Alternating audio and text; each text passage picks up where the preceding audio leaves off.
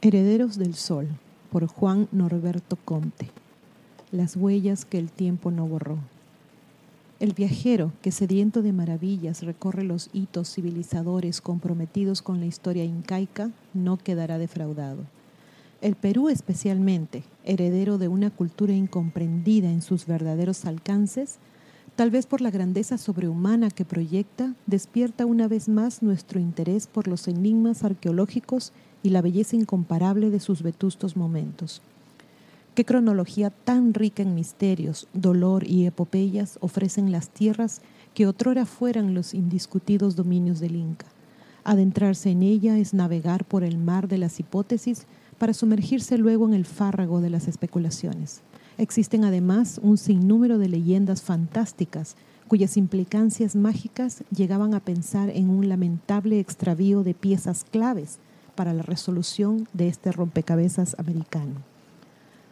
Verdadero crisol de civilizaciones y pueblos cuyos orígenes se pierden en los albores de la historia, habrían penetrado en América provenientes de Asia durante la prehistoria a través del estrecho de Bering? Los descubrimientos hechos en México, más exactamente en Uxmal, donde se encontró una figura que se cree no es otra cosa que la copia de Buda, lo probarían sin discusión. El imperio incaico abarcó en el pináculo de la gloria una inmensa región desde cuyo centro, Cusco, hizo sentir su poderío hacia los cuatro puntos cardinales. Así se extendió hasta Quito por el norte y penetrando al sur por Tucumán invadió las zonas del macizo central andino, llegando hasta la costa occidental para internarse finalmente por el este a través de las exuberantes selvas amazónicas. Las múltiples manifestaciones tangibles que ofrecen Tiahuanaco, Nazca, Sacsayhuamán y Machu Picchu, para solo citar unas pocas, son significativas insinuaciones de una ingeniería desconocida, acompañadas siempre de la misma suma de propósitos que prevaleció en otros centros civilizadores de nuestro continente y el resto del mundo. Antes que las estrellas brillaran en el firmamento, ya existía Tiahuanaco. Las ruinas de Tiahuanaco se yerguen en una zona próxima al lago Titicaca, en los límites de lo que es actualmente Bolivia y Perú.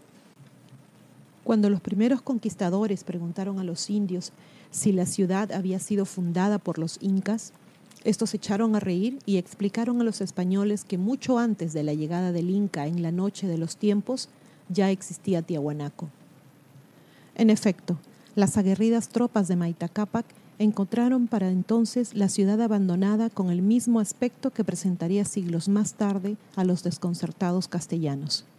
¿Quién la construyó y cuándo? No lo sabemos. Para el investigador Poznansky, sus monumentos serían varias veces milenarios, habiendo sido edificados por los arquitectos aymaras. Por su parte, el arqueólogo J. de la Ribera Agüero sostiene que esa región es la cuna de la civilización incaica, Hemos llegado a Tiahuanaco desde La Paz y paso a paso bajo los efectos del soroche, mal de las montañas provocado por el aire enrarecido, ya que Tiahuanaco está situado a 3.825 metros sobre el nivel del mar, recorremos su templete semisubterráneo y caminamos entre las ruinas rodeados de un paisaje agreste y hostil en medio de una desolación angustiante. Nos detenemos por fin frente a la famosa Puerta del Sol, rodeada por la reja protectora con la sensación inefable de haber arribado a los umbrales de un hecho trascendente ocurrido en un lejano pasado. El imponente portal, tallado en un solo bloque de andesita, mide tres metros de altura, unos cuatro metros de largo y posee una abertura central de un metro sesenta y siete de alto. Nos impresiona su factura impecable y a juzgar por la antigüedad que se le atribuye, comprobamos que en general se conserva en perfecto estado excepción hecha del ángulo derecho del monolito que está rajado. Esta rotura se atribuye injustamente a un acto vandálico de los conquistadores. En la parte superior observamos un friso de formas armoniosamente geométricas. En el centro se destaca la figura de un misterioso personaje. Es Huiracocha, la divinidad andina, quien con una vaga expresión hierática mira desafiante al profano que inútilmente trata de arrancarle sus secretos. ¿Qué simbolismos cosmogónicos encierran las tallas de este curioso megalito? Se trata de un calendario de Venus quizás cuyos grabados inmortalizan la visita de los viajeros celestes que procedentes de ese planeta cumplieron allí una misión civilizadora? ¿O son complejos mensajes esotéricos que algún criptógrafo del futuro habrá de descifrar para asombro de sus contemporáneos? Huiracocha, el Todopoderoso y el Diluvio Universal.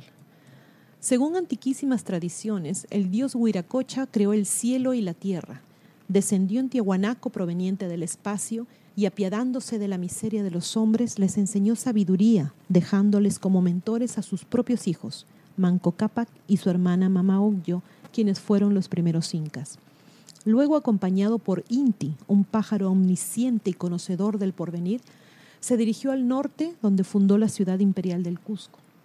Después de largos periplos, durante el transcurso de los cuales esparcía sus leyes y preceptos, llegó finalmente a la región donde se encuentra el día con la noche. Y en una última prédica anticipó el futuro, previniendo a todos sus discípulos sobre los falsos huiracochas y anunciándoles que oportunamente les enviaría mensajeros de piel blanca y barba. Cuando hubo terminado, se hizo acompañar por dos de sus asistentes, caminó sobre las aguas y desapareció para siempre en el horizonte. Otras versiones de la leyenda atestiguan que creó una raza de gigantes, pero luego, arrepentido, decidió hacer hombres a su imagen y semejanza, tal como existen en la actualidad, instruyéndolos en la agricultura y en las ciencias. Sin embargo, un gran número de ellos sucumbió a las tentaciones y a los vicios, violando los divinos mandamientos. Furioso, Huiracocha los maldijo y dispersó, convirtiendo algunos en piedras o animales y enviando sobre el resto uno Pachacuti o diluvio universal, donde perecieron ahogados. Un mes antes de la catástrofe, los animales presintieron la gran inundación. Las llamas y vicuñas entristecidas perdieron el apetito y a la caída del sol se apretujaban formando grupos compactos que escudriñaban sin cesar el cielo. Un pastor que las cuidaba, deseando saber la razón de tal singular comportamiento, las interrogó. Ellas le respondieron que bastaba levantar la vista al horizonte y aguardar a que dos estrellas se acercaran hasta tocarse en el cielo, pues en ese preciso momento el mundo quedaría sumergido bajo las aguas. El pastor, impresionado, no perdió el tiempo, reunió a su familia, hizo acopio de abundantes provisiones y juntando sus rebaños buscó refugio en la cumbre de la montaña Ancasmara. Sesenta días más tarde, cuando cesaron las lluvias, descendió con sus familiares. Las semejanzas bíblicas son extraordinarias. En Tiahuanaco, el citado Poznansky halló un tapiz cuyo tema podría representar el paraíso terrestre. Estos seres humanos tan providencialmente salvados del desastre serían, como lo afirman las sagas americanas, los antepasados de los incas. Un legado inquietante. En la parte alta de la ciudad del Cusco se levantan las enormes murallas y torreones de la fortaleza de Sacsayhuamán, una de las principales reliquias megalíticas del mundo. Los muros están hechos con enormes bloques de granito ensamblados magistralmente, sin grapas ni argamasa. ¿Quiénes acarrearon estas piedras que llegan a pesar 200 toneladas y cómo construyeron esta maravilla? En otro lugar del Perú, en la llanura de Nazca, se advierten en el suelo rocoso unas antiquísimas líneas geométricas e inmensos dibujos de pájaros e insectos visibles solamente desde el aire. La arqueología oficial afirma que podría tratarse de símbolos de carácter religioso. Sin embargo, el observador desprevenido, después de haber sobrevolado la zona, queda con la fuerte impresión de que estas marcas fueron trazadas como señal o advertencia para alguien que viniese en vuelo. Otro interrogante que se impone es la razón que impulsó a los incas a construir una sorprendente red de caminos que se extendía originalmente a lo largo de 18.000 kilómetros, aun cuando no conocían el vehículo de ruedas.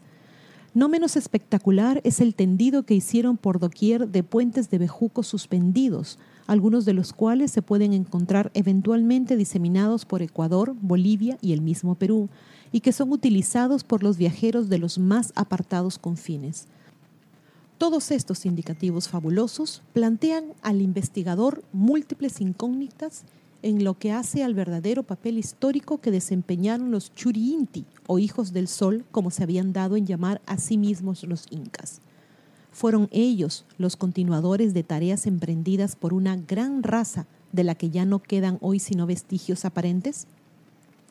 Pedro Pizarro, en su relación del descubrimiento y la conquista del Perú, cuenta que un elevado número de los miembros de la nobleza incaica tenían cabellos rubios como el trigo y algunos ostentaban una piel más clara que la de los españoles. ¿Cómo se explican estas notables características étnicas? Machu Picchu, la montaña sagrada. El cerro donde está enclavado el mayor portento del Perú se halla al noreste del Cusco, a unas tres horas en tren de la capital arqueológica de América. Machu Picchu es algo así como la Meca y resulta un sitio obligado de pasaje para todo hombre que desea experimentar libremente el contacto con la grandiosidad de las fuerzas telúricas y cósmicas. Sus edificios de granito, terrazas, explanadas, templos, observatorios y misteriosas escaleras, cuyos peldaños conducen a ninguna parte, forman una verdadera obra de dioses y titanes. Fue el 24 de julio de 1911 cuando el explorador norteamericano Hiram Bingham reveló al mundo científico la existencia de Machu Picchu. Desde entonces se han tejido en torno a su mágico nombre. La ciudad se encuentra entre Machu Picchu, montaña vieja, y Huayna Picchu, montaña joven, las más delirantes conjeturas. Es muy probable que ni incas ni españoles supieran la existencia de Machu Picchu. Sus orígenes y la identidad de los alarifes geniales que compusieron los muros nos son desconocidos. Entre los singulares hallazgos realizados entre las ruinas, vale la pena señalar que se encontraron 135 esqueletos, de los cuales 109 pertenecían al sexo femenino. ¿Por qué tan pocos cadáveres? Además, no se halló ninguna arma como tampoco oro en sus templos, ni siquiera una inscripción que permita levantar el velo que oculta los arcanos de la ciudad fantasma. ¿Qué fue Machu Picchu? ¿Un observatorio? ¿Una fortaleza? ¿Un templo de vestales? A pesar de los esfuerzos, no encontramos la respuesta. De estas ruinas misteriosas solo nos queda su gloria, que el poeta cusqueño Alfredo Yepes Miranda exalta así. Machu Picchu, eres la imagen del pasado, eres nuestro corazón, eres nuestro emblema. Cuando llegamos hasta ti, queremos escuchar tu voz, sentirnos incas y meditar, sentirnos amautas y comprender tu misterio, traernos un pedazo de tu tierra como talismán para nuestras jornadas, traernos ese vibrar del mundo cósmico de tus cielos profundos, la melancolía del crepúsculo petrificada en Yarabí, o tus escalinatas que parecen un anhelo trunco de llegar al infinito. Machu Picchu, emblema del Perú, Eres gloria de todo el mundo.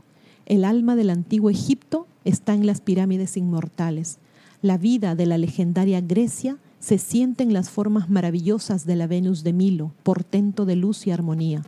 El anhelo de la civilización incaica de plasmar en piedra su ansia de eternidad y vida está en sus muros hechos de ensueño y maravilla.